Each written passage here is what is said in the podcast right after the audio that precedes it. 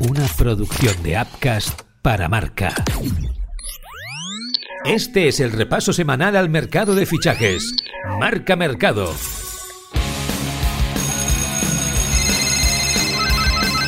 Marca Mercado con Joan Prats y Diego Picó. ¿Qué tal? Muy buenas y bienvenidos a Marca Mercado. Se veía venir, tal y como comentamos la semana pasada, que el tema Joao Félix iba a explosionar y finalmente él mismo lo ha hecho explosionar con sus preferencias por el Fútbol Club Barcelona. Vamos a comentarlo todo con el crack de Diego Picó, que ya está por aquí. Diego, ¿cómo estás? Hola Joan, ¿qué tal? Semana chula de rumores y movimientos, ¿eh? Pues parece mentira, pero la liga se nos echa encima y la tensión en todos los equipos y en el mercado está subiendo como la espuma. Esta semana nos ha sorprendido el bombazo de Joao Félix, una presión más de Mbappé y, sobre todo, lo que está pasando en Miami. Vamos allá. Pues venga, vamos a repasarlo todo una semana más aquí en Marca Mercado.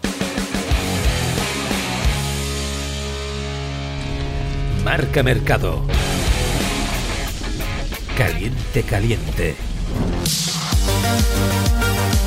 Lo de Joao Félix apunta a ser el culebrón del mercado de fichajes 2023 en la Liga Española. El jugador ha hablado a través de Fabrizio Romano que solo quiere fichar por el Fútbol Club Barcelona y que siempre ha soñado con jugar en el Barça. A nadie se le escapa que en Barcelona siempre ha gustado el portugués, especialmente al presidente Joan Laporta, y que ha habido acercamientos a través del representante Jorge Méndez para que eso fuera posible, pero finalmente no se ha llevado nunca a cabo. Menudo lío, Diego, porque la situación económica del Barça, aunque tenga interés, tampoco permite muchas alegrías ahora mismo. Lo de Joao Félix, Joan, no tiene nombre. Eh, utilizar al periodista Fabricio Romano, uno de los más influyentes en el mercado, para declarar amor eterno al Fútbol Club Barcelona y decir que quiere marcharse a jugar al Barça, es la gota que ha colmado el vaso dentro del vestuario del Atlético de Madrid. Ya no tragan al luso y en el club no saben qué hacer con él.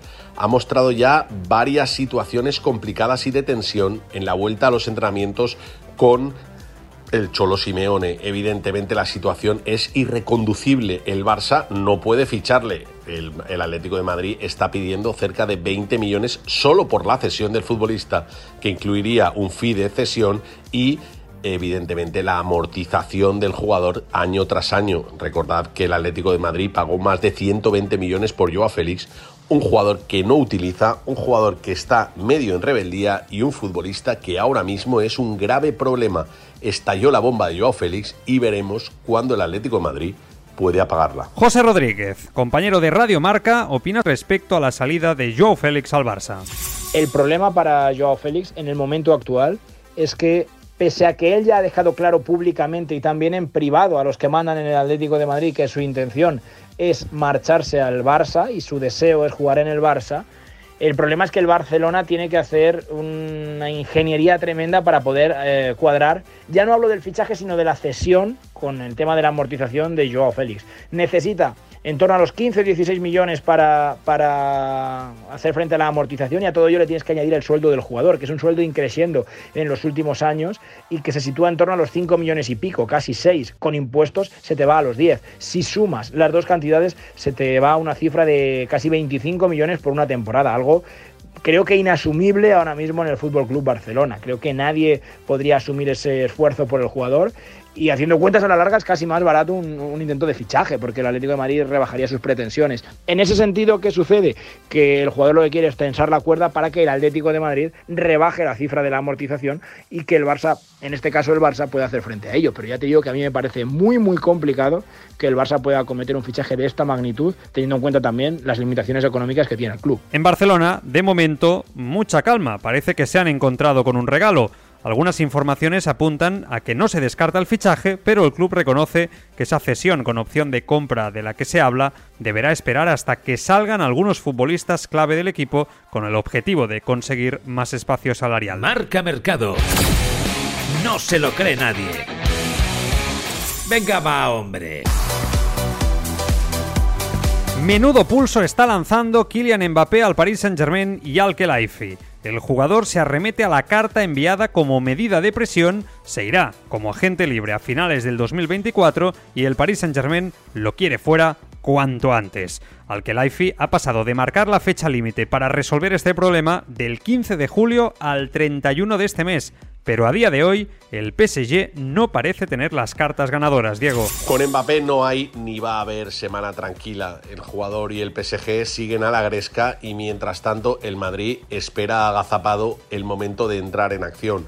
Esta semana Mbappé ha vuelto a los entrenamientos, ha regresado a la ciudad deportiva, ha saludado a Luis Enrique, se ha visto las caras con Al aunque el encuentro fue más bien frío. Al le mandó un mensaje delante de toda la plantilla, el que no quiera jugar en el PSG, que se marche hay nueva fecha del ultimátum, 31 de julio, al que la AFI presiona o tomas una decisión o la tomaremos nosotros.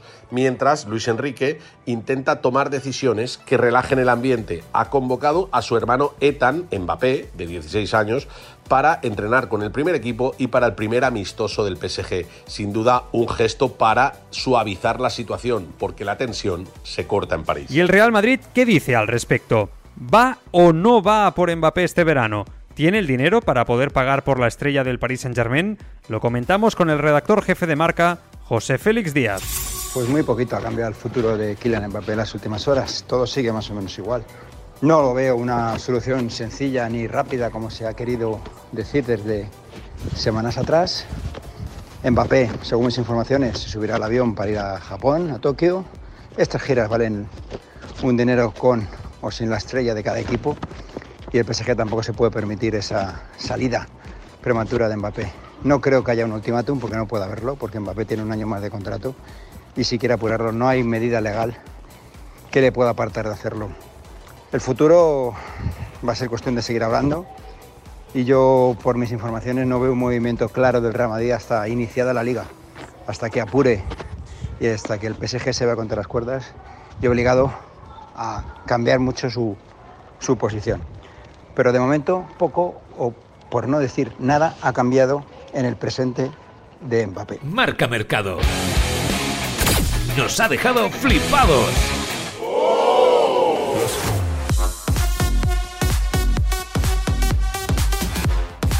El nuevo Inter de Miami va camino de ser el Fútbol Club Barcelona, pero el de hace unos años, el de la última Champions que consiguió el equipo azulgrana. Eso sí, todos con unos cuantos añitos más, y quizá también con algunos kilos. Llegaron Messi y Busquets, después Jordi Alba, y ahora todo apunta a Andrés Iniesta y Luis Suárez.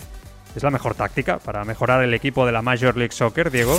Lo de David Beckham en Miami es una auténtica locura, Joan. Empezó con Messi, le costó sangre, sudor y lágrimas conseguir el sí de Leo Messi, porque en Arabia le ponían muchísimos millones al argentino, pero a partir de ahí ha tomado decisiones encaminadas a que Leo esté tranquilo, que Leo esté feliz y que Leo rinda al nivel de llevar a la MLS a otra dimensión. Primero llegó Busquets, que también había acabado contrato con el Barcelona, y posteriormente Jordi Alba, que también había acabado contrato con el Barcelona. Ahora mismo se están negociando dos nuevas incorporaciones, dos ex del Barça, dos amigos de Leo. El primero, Andrés Iniesta, Andresito de mi vida, Iniesta de mi vida, que acabó en Japón, está libre y a su edad quiere seguir compitiendo. Y el otro, Luis Suárez, el gran goleador uruguayo, que estaba en gremio. Están un poco cabreados en Brasil porque hace poco le dolía la rodilla, parecía que se iba a retirar, pero esta posibilidad de jugar con Leo los últimos años en Miami es demasiado y se le están yendo los dolores. Así, el Inter de Miami se está convirtiendo en un pequeño Barça y está llevando a la MLS a otra dimensión. En Barcelona hay quien hace una lectura muy determinada ante la obsesión de estos jugadores por seguir jugando todos juntos, algo que en clave Barça es leído como un punto negativo, desde el punto de vista de cómo los amiguismos marcaron los últimos años al club sin dejarlo evolucionar. Le pregunto sobre este aspecto al compañero del diario Sport, David Bernabeu. ¿Qué tal? Muy buenas. Bueno, yo el otro día decía un poquito medio en broma, medio en serio, al final habrá que abonarse a Apple TV, ¿no? Porque claro, eh, es evidente que eh, es un producto atractivo. Es decir, volver a ver a Messi eh, con Busquets, con Alba, parece ser que incluso hay la posibilidad de con Luis Suárez, y ahora se le junta Andrés Iniesta, me parece que es atractivo para cualquier espectador y es un espectáculo de primera magnitud, por más que sean jugadores que no puedan estar ya al nivel que estuvieron hace años cuando jugaban juntos. ¿no? Para mí, personalmente, ver nuevamente esa conexión entre Messi y Iniesta, que ha sido una de las grandes conexiones del fútbol mundial en los últimos 20 años, eh, pues es algo que como aficionado, eh, como periodista y como aficionado me apetece, por supuesto, ¿no? Em, esto no, no, se puede negar. También es innegable el impulso que, bueno, ya le está dando eh, la, presencia de Messi al soccer americano y en este caso a su franquicia, a Inter Miami. Es decir, es un equipo que ha doblado, no, no ha doblado, no, es que prácticamente ha triplicado o cuadriplicado eh, millones de aficionados su presencia en Instagram, que está vendiendo camisetas por doquier, se han hecho ya eh, medio millón de reproducciones por parte de la firma que les viste, cuando antes eran números irrisorios, y bueno, están vendidas todas las entradas, no solo del estadio del Inter, sino de todos los estadios donde Messi va a ir a jugar, porque todo el mundo quiere viajar para verle en directo y todo el mundo quiere estar presente. Estamos hablando de el mejor futbolista de la historia, pero es que posiblemente estemos hablando también de uno de los mejores deportistas a nivel global de la historia y por tanto eh, el impulso es absolutamente brutal. Si me preguntáis, mm, ya desde el punto de vista estrictamente futbolístico, yo decía el otro día, gran noche para Miami en la presentación de Leo, eh, mala noche, triste noche para el Barça, por supuesto, y para el fútbol europeo también, para el Barça, porque es obvio que ya no podrá irse como para mí debía irse del club de su vida, más allá del homenaje que se le haga, no se irá del Barça como Dios manda y no con lágrimas en los ojos jugando el fútbol de élite. Eso es así, mal que nos pese, y a la noche para el fútbol europeo, porque evidentemente, bueno, ya se están haciendo chismes, ¿no? Si está hablando del Barça Legends, obvio, pues ya estamos hablando de jugadores en el ocaso de su carrera, por más buenos que sean, y por tanto, si hablamos, por ejemplo, de Messi, si no hay contratiempo o contraorden, es evidente que se ha terminado ya su presencia en el fútbol continental, el fútbol europeo. Y eso a pesar de que sabíamos que iba a llegar tarde o temprano, bueno, pues no deja de ser una mala noticia. Upcast, que no te lo cuenten, escúchalo. ¿Qué pasaría si un ministro del gobierno de España despierta encerrado en uno de los principales elementos de tortura de la antigua Grecia? ¿Actuaría igual la clase política que nos rodea si los ciudadanos pudiesen tener peso en la justicia? Una historia de terror sobre corrupción política. Crímenes Ibéricos te invita a conocer El Toro de Falaris.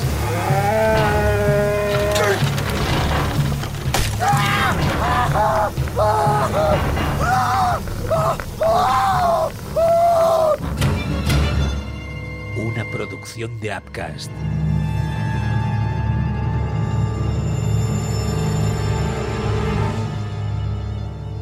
HAL 9000, Max Hydrom, Skynet, Kit.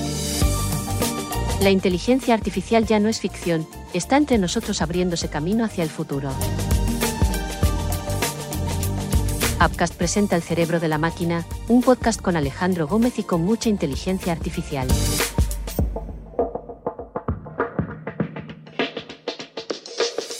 Posibilidades, retos, dificultades, problemáticas, aplicaciones de la nueva herramienta del Homo sapiens.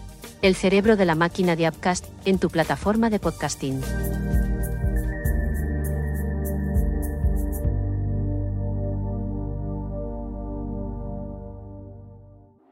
Pon la palabra Apcas en el buscador de tu plataforma de podcasting y conoce todas nuestras producciones. Apcas, que no te lo cuenten, escúchalo. Marca Mercado. Está hecho.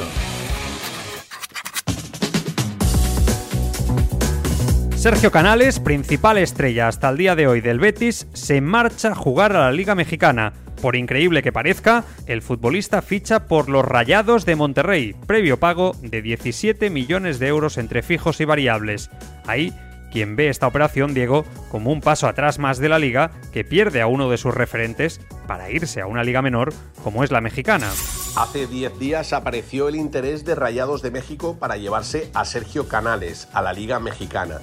En un principio parecía un fake, luego parecía una broma, luego más tarde parecía algo imposible, y sin embargo poco a poco Rayados de México ha ido subiendo la oferta, tanto para el Betis como para el jugador. Ha pasado de ser una situación que parecía imposible que se diera a ser muy real, tanto que el presidente de Rayados de México ha viajado a Sevilla y está cerrando la incorporación de Sergio Canales para su equipo. Evidentemente va a tener que pagar mucho dinero, pero no se esperaba que una gran estrella de la liga como Sergio Canales acabara fichando por un club de México van a poner 10 millones fijos, 7 en variables, 5 de ellos muy fáciles de conseguir, con lo que el Betis va a ingresar un mínimo de 15 y un máximo de 17 millones. Y Sergio Canales se va a ir con un contrato de 4 temporadas y más de 5 millones de euros al año. Sin duda es uno de los fichajes más extraños pero también más potentes en lo que llevamos de mercado. Le pregunto también sobre qué significa para la Liga y el Betis la pérdida de Sergio Canales al compañero de marca Nacho Lavarga. Pues la verdad que es sorprendente, ¿no? Que Sergio Canales, que yo creo que puede estar en el mejor momento de su carrera, probablemente pues acabe terminando en un club como Rayados en, México, pero estamos hablando, según ha informado Marca estos días, de que se trata de una oferta de 5 millones de, euros para él, que además dejaría unos 17 millones en las arcas del club verde y blanco, en el Benito Millamarín, por lo tanto, parece una operación genial para todas las partes, ¿no? Para Rayados, que se lleva a un futbolista prácticamente de culto, para el Betis, que está en una situación complicada económicamente, como varios clubes españoles, y que ingresaría una, fuerte cantidad de, de, dinero, unos 10 millones de euros fijos y entre 5 y 7 en variables por objetivos, y lógicamente para Rayados de Monterrey que se lleva un jugón y también para, Canales, ¿no? que a pesar de que yo creo que es un poco joven todavía para tomar esta aventura, pero si él está decidido y la ve interesante, yo creo que no hay marcha atrás. ¿no? Es un futbolista que nos ha dado mucho a la liga.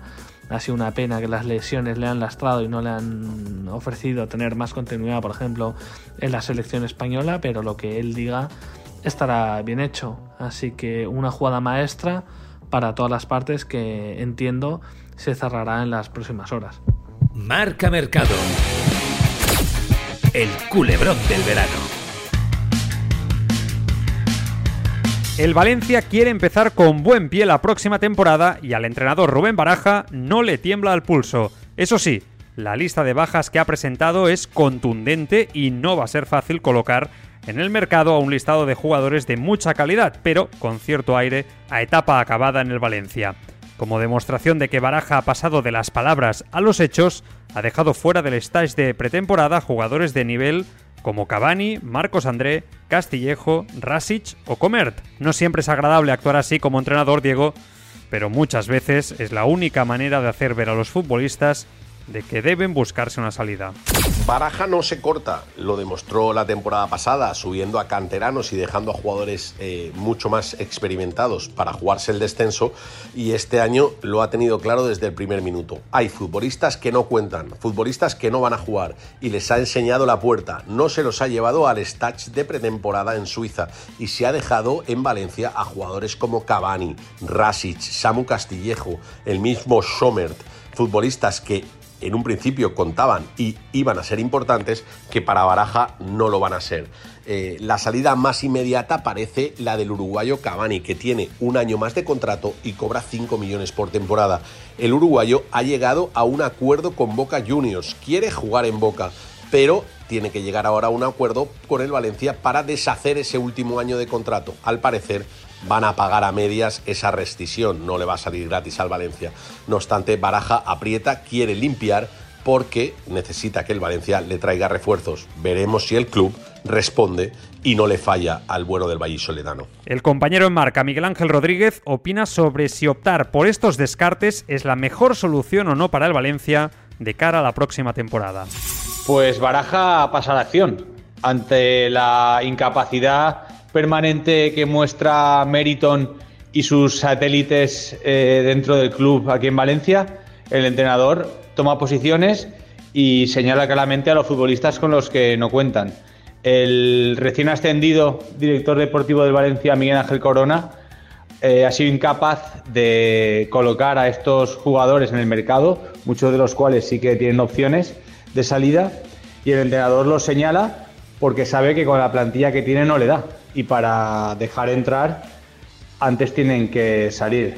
La realidad es que estamos a 20 días, poco más de 20 días para el inicio de la competición liguera y el Valencia tiene peor plantilla que el curso pasado, otra vez. Y los nervios empiezan a aflorar por Mestalla, aunque en Singapur no lo sientan. El que sí que lo tiene bien claro es Baraja y el técnico señala a los futbolistas con los que no cuentan y espera forzar con ello que le traigan fichajes.